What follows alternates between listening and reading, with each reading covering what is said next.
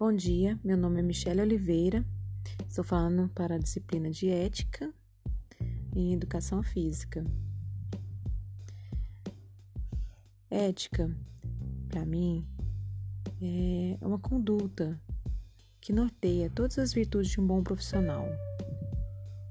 E para ser um bom profissional,